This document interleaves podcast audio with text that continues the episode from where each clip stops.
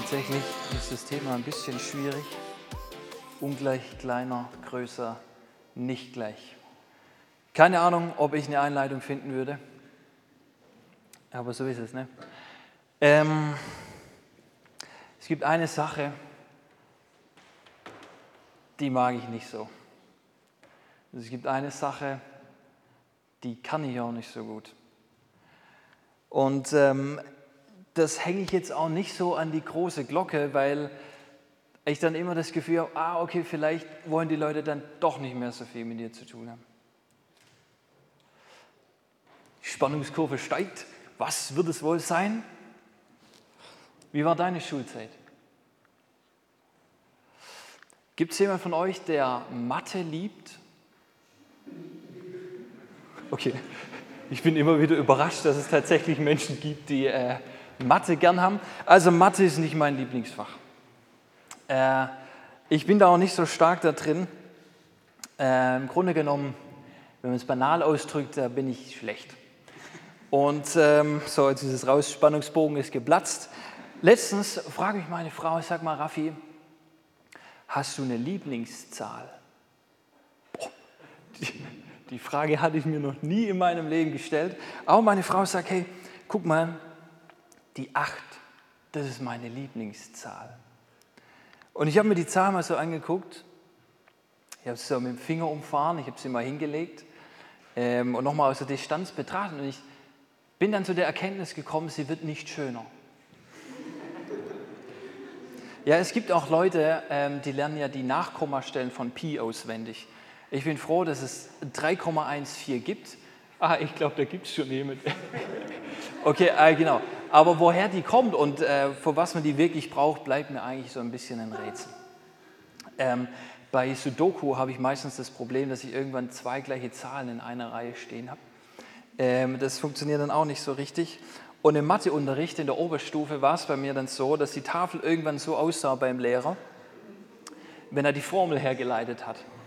Äh, für mich war das eigentlich eine Hohlstunde und ich habe einfach gewartet, bis er am Schluss dann die Formel hinschreibt und ich sie dann abschreiben kann. Oder das war für mich wie die erste Stunde Spanisch. Keine Ahnung. Ähm, also das waren so äh, meine ersten Mathe-Erlebnisse. Um das noch ein bisschen zu untermauern, habe ich noch ein Beispiel, eigenes Beispiel mitgebracht, das das Ganze nochmal so richtig auf den Punkt bringt. Bei uns in der Gegend, wo wir herkommen, gibt es eine Brauerei und die hat nebendran noch eine Wirtschaft. Und meine Frau und ich, wir gehen da ab und zu rein. Und wir genießen es und ich hatte einen Geldbeutel dabei, das heißt, ich war dran mit Bezahlen am Schluss. Logo, man gibt natürlich auch noch ein Trinkgeld. Und der Preis war 27,60. Und wir haben ausgemacht, klar, wir geben was. Ich habe schon geschwitzt beim Bezahlen und ich gebe der Kellnerin 20 Euro und sage, passt so. also das kann mir tatsächlich immer mal wieder passieren. Und ähm, den Text, den ich euch heute mitgebracht habe, der hat ein bisschen was mit Mathematik zu tun, weil der liest sich eigentlich mehr wie eine Textaufgabe als ein Bibeltext. Und äh, den Text, den ich mitgebracht habe, das ist ein Gleichnis, Matthäus 20, die Verse 1 bis 16. Und die wird überschrieben mit die Arbeiter im Weinberg. Und das sind Gleichnisse. Gleichnisse sind Geschichten, Geschichten, die Jesus erzählt, nicht irgendjemand. Und mit diesen Gleichnissen will Jesus uns immer irgendwas klar machen. Er will uns irgendwas erklären über, über Gott, über das Himmelreich, über die Menschen. Und ganz oft sind diese Gleichnisse herausfordernd. Die haben einen offenen Schluss oder sind auch provozierend. Und da möchte ich mit euch einfach mal durchstarten. Erster Vers. Denn das Himmelreich ist vergleichbar mit einem Besitzer eines großen Guts, der früher Morgen hinausging, um Arbeiter für seinen Weinberg einzustellen. Und hier könnte ich jetzt als Mathe-Freak natürlich schon ausrasten. Ja? Text, typisch Textaufgabe, es steht nie eine Zahl.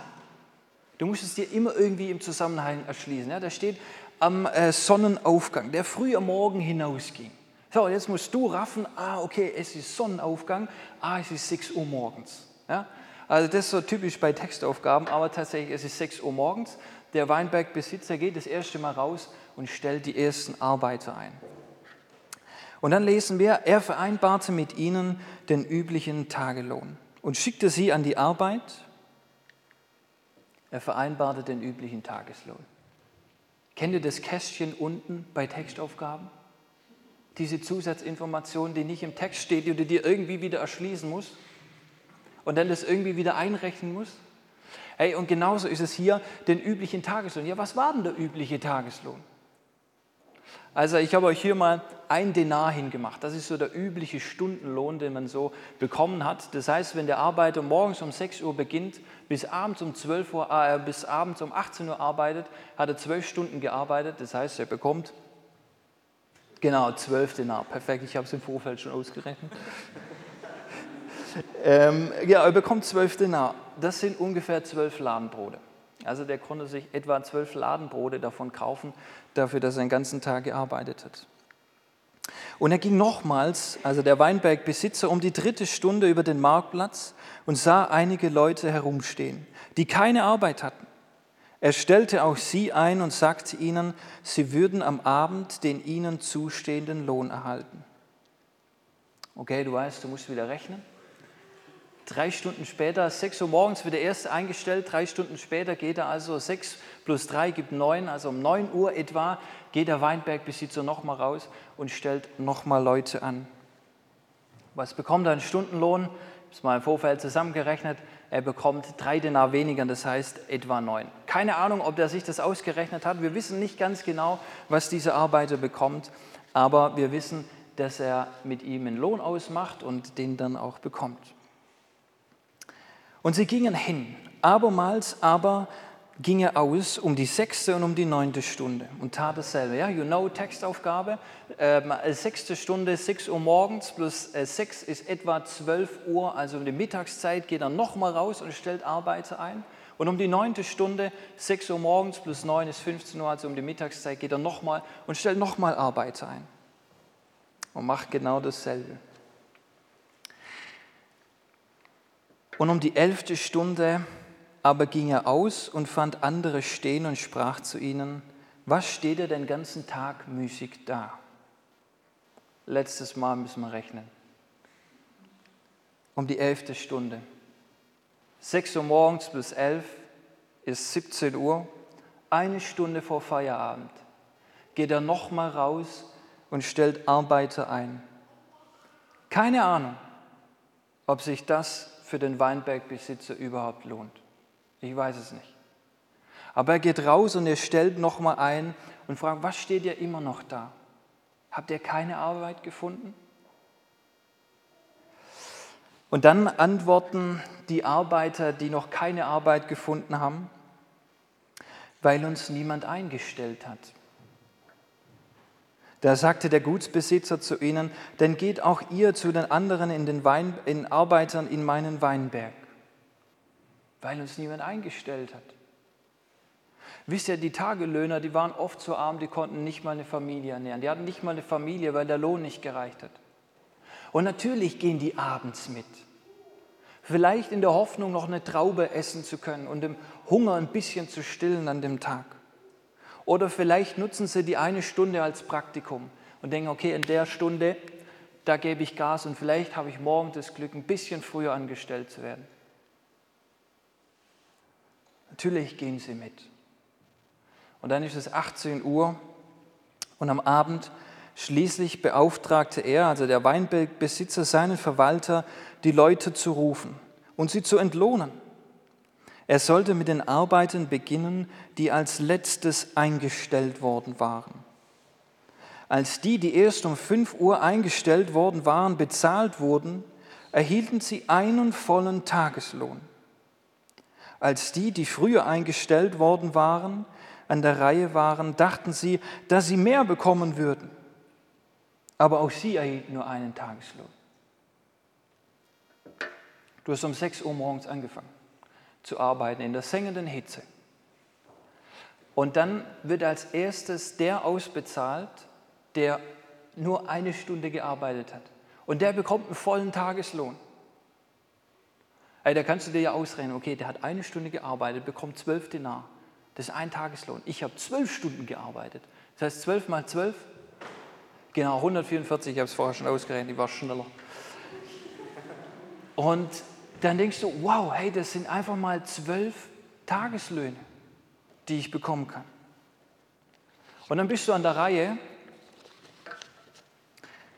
und dann bekommst du auch nur einen Tageslohn. Nur zwölf Denar. Und als die, die am Anfang um 6 Uhr morgens schon begonnen haben, ihr Geld erhalten, beschweren sie sich. Auch recht sachlich, aber sie sagen, ey, die Leute, die haben doch nur eine Stunde gearbeitet und doch bekommen sie genauso viel wie wir, die wir den ganzen Tag in der sengenden Hitze gearbeitet haben. Wahrscheinlich denken sie, oh, da muss ein Fehler unterlaufen sein. Hey Mensch, die Leute, die stehen auf für Ungerechtigkeit. Und dann antwortet Jesus einem von denen auf diese Frage. Mein Freund, ich war nicht ungerecht. Warst du nicht damit einverstanden, dass du den ganzen Tag den üblichen Lohn für den üblichen Lohn arbeitest? Nimm dein Geld und gib dich zufrieden. Ich will aber diesem letzten Arbeiter genauso viel geben wie dir. Oder ist es mir nicht erlaubt, mit meinem Geld zu machen, was ich will? Willst du dich etwa darüber beklagen, dass ich gütig bin? Genauso ist es bei Gott. Viele, die jetzt die Ersten sind, werden die Letzten sein. Und die, die jetzt die Letzten sind, werden die Ersten sein. Wer von euch kennt diese Geschichte? Wow, ihr habt das Privileg, wie ich, wahrscheinlich schon früh in der, in der Kirche unterwegs gewesen zu sein. Und vielleicht geht es euch wie mir, ihr denkt, ich weiß die Geschichte schon, ich weiß schon, wie es ausgeht. Am Ende bekommt jeder so den üblichen Tageslohn.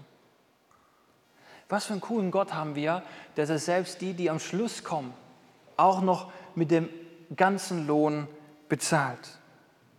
Was für ein guter Gott. Aber es gibt eine Geschichte oder eine Situation in dieser Geschichte, die mich tierisch interessiert hat und die mich nicht in Ruhe gelassen hat. Und das ist die Frage, warum ist es in dieser Geschichte am Schluss so eskaliert? Warum kam es zum Streit?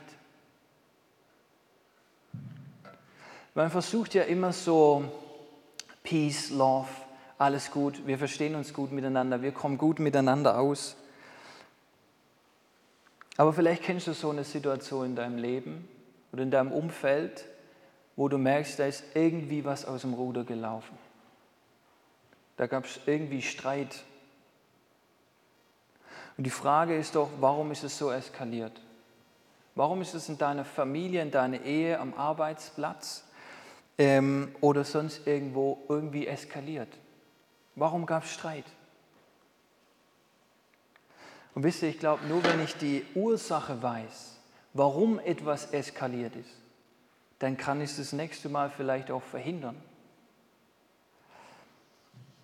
Und ich glaube, Vers 8 gibt uns so ein bisschen einen Einblick darin, warum die Situation, diese Geschichte so eskaliert ist. Ich habe ihn nochmal dabei. Am Abend schließlich beauftragte also der Weinbesitzer seinen Verwalter, die Leute zu rufen und sie zu entlohnen. Und er sollte mit den Arbeitern beginnen, die als letztes eingestellt worden waren. Da liegt das Problem. Der Weinbergbesitzer sagt zu seinem Verwalter, er soll mit denen beginnen, die als letztes eingestellt worden waren. Warum macht er das? Der provoziert doch nur. Der hätte doch einfach mit denen beginnen können, die um 6 Uhr morgens gekommen wären, denen 12 Denar geben, einen vollen Tageslohn, die wären gegangen und zufrieden gewesen. Und dann wäre der gekommen, der um 9 Uhr angefangen hat, denkt, er bekommt weniger, bekommt trotzdem einen vollen Tageslohn. Und die Geschichte, die wäre ja immer besser geworden. Die Leute hätten immer weniger erwartet und hätten immer mehr bekommen. Alle wären happy und zufrieden. Der Gutsherr hätte die Erwartungen nicht nur erfüllt, sondern hätte sie sogar übertroffen. Das wäre doch eine tolle Geschichte. Und nur weil der Gutsherr das Ganze andersherum aufzieht, kippt die Situation schlagartig. Und es entsteht irgendwie sowas wie Streit und Stress. Warum ist es so? Warum ist die Situation so eskaliert? Warum gab es Streit? Ich glaube, es liegt daran, weil die Ersten sehen, was die Letzten bekommen. Sie vergleichen. Was habe ich gemacht?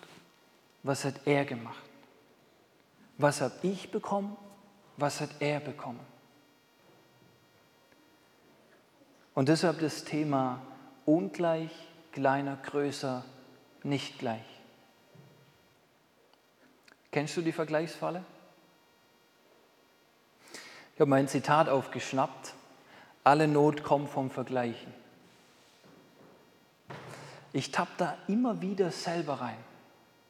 Dabei sagt eigentlich jeder Ratgeber, vergleich dich nicht mit anderen. Es gibt so viele Sachen, wo man sich vergleicht. Ich muss nur meine Tochter anschauen. Etwa zwei Jahre alt jetzt. Und ich merke, wie Kinder verglichen werden. Wie lang sind die Haare? Wann sagt sie das erste Wort? Meine Tochter ist übrigens zweisprachig erzogen. Sticht sie aus der Masse heraus? Aber ist sie noch im Durchschnitt? Wisst ihr, wie ich mich vorgestellt habe?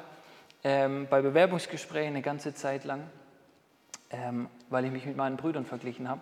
Ich habe angefangen und gesagt, meine Brüder haben im Abitur, haben das Abitur und ich habe mit der Hauptschule begonnen. Andere vergleichen sich mit Fähigkeiten. Ja, da ist es, vielleicht bist du ein totales Arbeitstier, aber da gibt es diesen einen, der steht noch früher auf wie du und der arbeitet noch länger wie du. Oder vielleicht kennst du den Mathe-Klassiker, der schreibt immer Einsen und du nicht. Ich habe mal geguckt, ähm, wie viele Schönheits-OPs es 2019 gab. 2019 gab es 25 Millionen Schönheits-OPs. Wenn du die wegrechnest, die sich gar keine leisten können, und die Länder anschaust, wo es es vielleicht gar nicht gibt, dann merkst du erst, wie viele Leute herausgefordert sind mit ihrem Aussehen. Manche vergleichen sich mit der Macht der hat mehr Einfluss, der hat viel mehr Mitarbeiter unter sich wie ich. Guck mal, wo der arbeitet, an welchem Ort, in welcher Firma. Oder kennt ihr die Frage, wie geht's dir? Gut. Äh, verglichen mit was? Äpfel? Birnen? Keine Ahnung. Warum nicht vergleichen? Erstens, vergleichen ist dumm. Ist nicht von mir. Paulus sagt es ganz nett. Äh, in 2. Korinther 10, Vers 12 sagt Paulus, ich will mich nicht vergleichen. Welche Dummheit. Vergleichen ist dumm, das bringt dich nicht voran. Zweitens, Vergleichen ist Zeitverschwendung. Ich nehme an, in äh, Österreich gab es auch Corona. Ähm, wir dürfen noch nicht singen und noch keine äh, Masken abnehmen, aber das seid ihr deutlich besser. Ähm, Vergleich ist Zeitverschwendung. Ey, über Corona, wisst ihr, was meine Beschäftigung manchmal war? Ich habe geguckt, darf der das noch? Auf Instagram geguckt, okay, wieso postet er das? Lebt er woanders? Hey, soziale Medien, das sind für mich Vergleichsparadiese. Egal, ob du auf TikTok, Instagram, Facebook, YouTube, irgendwo bist. Du kannst zwei Dinge feststellen. Erstens, was du nicht kannst und zweitens, was du viel besser kannst. Und damit kann man ganz schnell zwei bis drei Stunden verbringen und man hat nur verglichen. Vergleichen ist Zeitverschwendung. Du hättest in der Zeit auch deine Oma anrufen können oder ich hätte mal mit meiner Frau einen Spaziergang machen können oder vielleicht mit deinen Kindern auf dem Spielplatz Apropos Zeitverschwendung. Ich war mal ähm, in einer Band. Wir hatten das Privileg, ähm, bei uns gab es halt keine Band. Wir waren halt die Einzige und deshalb sind wir relativ schnell bekannt geworden. Dann haben wir Lobpreis gemacht, aber Rock-Lobpreis. Ja. Das war immer special, wenn man uns dann eingeladen hat. Und so haben wir ganz coole Auftritte gehabt, 3000 Leute mal auf dem Festival und so. Und ähm, da war es dann so, es gab einen Auftritt, da hat mir jemand mein Schlagzeug auf und abgebaut, da musste ich gar nichts machen. Es gab mal einer, der saß dann immer neben mir und dann habe ich so geschnipst, dann so gefühlt hat er mir einen Cola gebracht oder ähm, ja genau. Es gab eine Zeit, da war es so, da konnte ich bei meinen Eltern im Garten nicht wirklich sein, weil nette Damen immer um unseren Garten rumgelaufen sind. Ne? Was ich dir gerade erzählt habe, das war Zeitverschwendung. Ich habe gerade deine Zeit verschwendet. Weil das, was ich dir gerade erzählt habe, das bringt dir gar nichts. Aber was du jetzt kannst, du kannst dich vergleichen. Du kannst jetzt sagen, boah, cool, was der alles erreicht hat. Das kann ich viel besser. Lass uns schwätzen, das ist ein Schwätzer. Vergleichen ist Zeitverschwendung.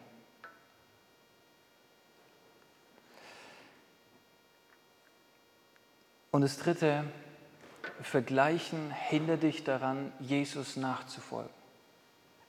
Vergleichen hindert dich, Jesus nachzufolgen. Es hindert dich daran, Gott zu ehren und es hindert dich daran, deine Berufung zu leben.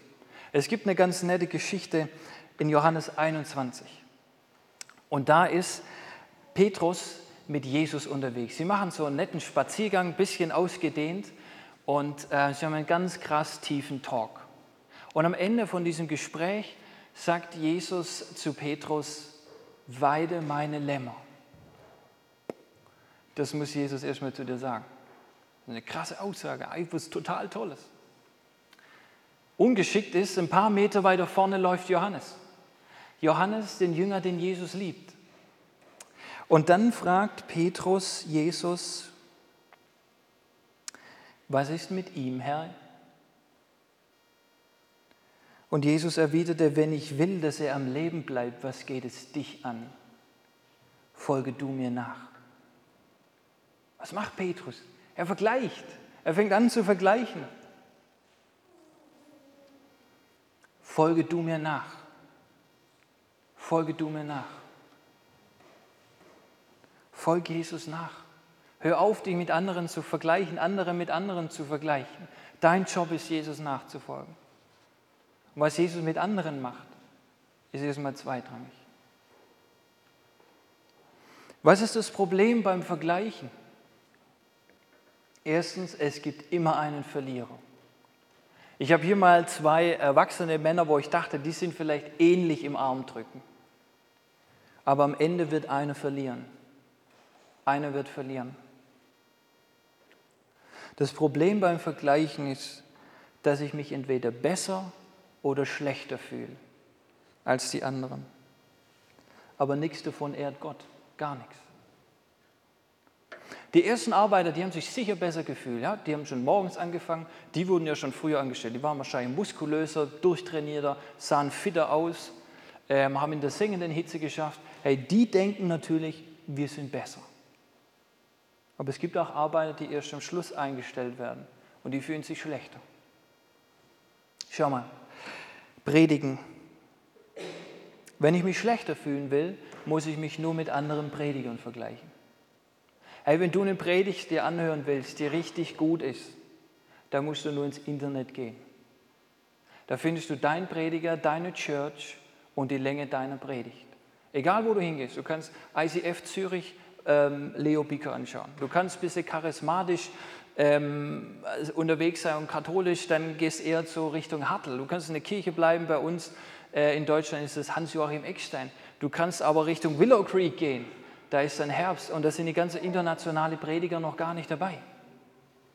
Und mein Fazit ist dann, die sind besser wie ich. Da kann ich mich richtig schlecht fühlen. Aber ich kann mich auch andersrum vergleichen. Mit jemandem, der das erste Mal eine Andacht macht, der mich unterstützt dann stelle ich fest, Mensch, Raffi, du kannst ja viel besser. Ich wusste, wenn ich mit meinem Theologiestudium fertig bin, ich werde auf jeden Fall besser predigen wie die Pfarrer bei uns in der Gemeinde, in meiner Heimatgemeinde. Aber wisst ihr, was das Problem beim Vergleichen ist? Es gibt immer einen Verlierer. Entweder sind es die anderen oder ich bin es selber. Das ist das Problem beim Vergleichen. Und das zweite Problem beim Vergleichen ist, dass wir oft ungleiche Dinge miteinander vergleichen. Wir haben hier zwei Bilder mitgebracht. Das erste Bild ist ein kleiner Junge, der keine Muckis hat und einer, der wahrscheinlich jeden Tag ins äh, Fitnessstudio geht. Und die Frage an dieser Stelle ist, wer gewinnt das Armdrücken? Und dann ist ein Esel und ein Pferd, die ein Wettrennen machen. Und die Frage ist, wer kommt als erstes ins Ziel? Das sind ungleiche Duelle. Hier geht es einmal nur um die Kraft und einmal nur um die Schnelligkeit. Und das Fazit ist, dass der Junge und der Esel sich auf jeden Fall schlecht fühlen, weil sie können nicht gewinnen. Und so ist es doch ganz oft bei uns auch. Wir vergleichen eine einzige Eigenschaft einer Person mit unserer ganzen Person und kommen dann zu dem Ergebnis, dass ich schlecht bin. Letztens komme ich nach Hause und sage zu meiner Frau, oh, jetzt haben die schon wieder ein Haus gekauft. Und mein Fazit ist, er ist erfolgreich, ich bin erfolglos. Er hat was geleistet, ich habe nichts geleistet. Er kann sich was leisten, ich kann mir nichts leisten. Und dann sagt meine Frau zu mir, Raphael, ist dir aufgefallen, dass die viel älter sind? Raphael, ist dir aufgefallen, dass die gerade geerbt haben? Raphael, ist dir aufgefallen, dass die beide arbeiten? Und Raphael, ist dir aufgefallen, dass er vielleicht einen viel, viel, viel, viel besser bezahlteren Job hat wie du? Und dann sagte zu mir, Raphael, das kannst du nicht vergleichen. Du vergleichst hier zwei unterschiedliche Dinge miteinander. Und manchmal habe ich den Eindruck, in unseren Gemeinden ist es manchmal auch so, dass wir ungleiche Dinge miteinander vergleichen. Gerade so in Bezug auf Erwartungen oder ähm, auf unsere Glaubensgeschwister. Und ich habe so manche Aussagen eine Rückfrage. Habe ich im Vorfeld gecheckt und geprüft, ob die Ausgangsbedingungen dieser Situation dieselben sind. Oder vergleiche ich hier äh, eine Muckibude mit einem Spargel oder ein Pferd mit einem Esel. Geben wir Acht darauf, dass wir nicht ungleiche Dinge miteinander vergleichen, weil Vergleichen macht unglücklich. Was hilft gegen Vergleichen? Erstens Verletzlichkeit. Vielleicht habt ihr davon was mitbekommen von den Real-Life-Guys. Ich weiß nicht, wie weit sich da die Kreise in, in Österreich auch mitgehen. Er, einer davon, er hatte Krebs. Er ist am Krebs auch gestorben. Und ähm, er hat seine Schwäche nach außen getragen. Und er hat erzählt, wie, Gott sein Leben verändert. Er hat nicht erzählt, dass er Millionen Klicks auf YouTube hat und dass er ein erfolgreicher, äh, sage ich mal, Jungunternehmer vielleicht ist sondern er erzählt davon, wie Jesus in seiner Schwachheit groß wird. Was hilft gegen Vergleichen? Häng nicht immer raus, dass du der Babo bist, sondern zeig den anderen vielleicht auch mal, dass du auch Schwächen hast. Und das Zweite, sei dir deiner Einzigartigkeit bewusst. Hey, du bist einzigartig. Du hast es gar nicht nötig, dich zu vergleichen. Dein Herzschlag ist einzigartig. Auf dem Handy ist es so, dass du mit deinem Fingerabdruck das Handy öffnen kannst. Jemand anderes kann es nicht öffnen. Nur du. Deine Augen, deine Iris, das ist einzigartig. Ey, und niemand kennt die gleichen Leute wie du. Bei unserer Hochzeit hat nur meine Frau und ich die Leute gekannt, sonst niemand. Niemand hat die gleichen Nachbarn. Niemand hat genau den gleichen Job wie du. Und niemand hat genau diese Kombination wie du. Du bist einzigartig. Du hast es nicht nötig, dich zu vergleichen. Und wenn irgendjemand kommt und sagt, versuch deine Berufung unter den Scheffel zu stellen, dann lass es nicht zu, weil deine Berufung ist wichtig und sie ist genau zugeschnitten auf dich. Oder vielleicht hast du das Gefühl, irgendjemand will einen Schirm über dein Licht machen. Lass es nicht zu. Vielleicht gibt es Leute, die wollen nicht, dass du leuchtest, aber du musst leuchten, weil du einzigartig bist. Du hast es nicht nötig, dich zu vergleichen. Im Psalm 139 steht, ich danke dir, dass ich wunderbar gemacht bin. Und das vierte, denk dankbare Gedanken. 1. Thessalonicher 5, sei dankbar in allen Dingen in deinem ganzen Leben. Denk dankbare Gedanken. Ein Satz zum Schluss. Was ist das Geheimnis dieser Geschichte, dieses Gleichnisses? Ich glaube, das Geheimnis ist, dass jeder denselben Lohn bekommt. Gott gibt dir nicht das, was du verdient hast, sondern das, was du brauchst. Wisst ihr, der letzte Arbeiter, der um, 19, um 17 Uhr eingestellt wird, er braucht den vollen Tageslohn, damit er sich was zum Essen kaufen kann. Und deshalb bekommt jeder Arbeiter genau denselben Lohn, weil sie nicht das bekommen, was sie verdient haben, sondern das, was sie brauchen. Hey, und wenn dir Gott das gibt, was du brauchst, dann hast du es nicht nötig, dich zu vergleichen. Weil du weißt, Gott sieht mich. Gott weiß, wer ich bin. Gott kennt mich und Gott weiß, was ich brauche. Deshalb vergleich dich nicht. Alle Not kommt vom Vergleichen. Glaub daran, dass Gott dir das gibt, was du brauchst. Amen. Herr Jesus, ich danke dir, dass du mit uns unterwegs bist und dass du uns immer wieder zeigst, dass wir es nicht nötig haben, uns zu vergleichen. Und deshalb hilf uns, dass wir daran glauben, dass du uns das gibst, was wir brauchen, Herr. Amen.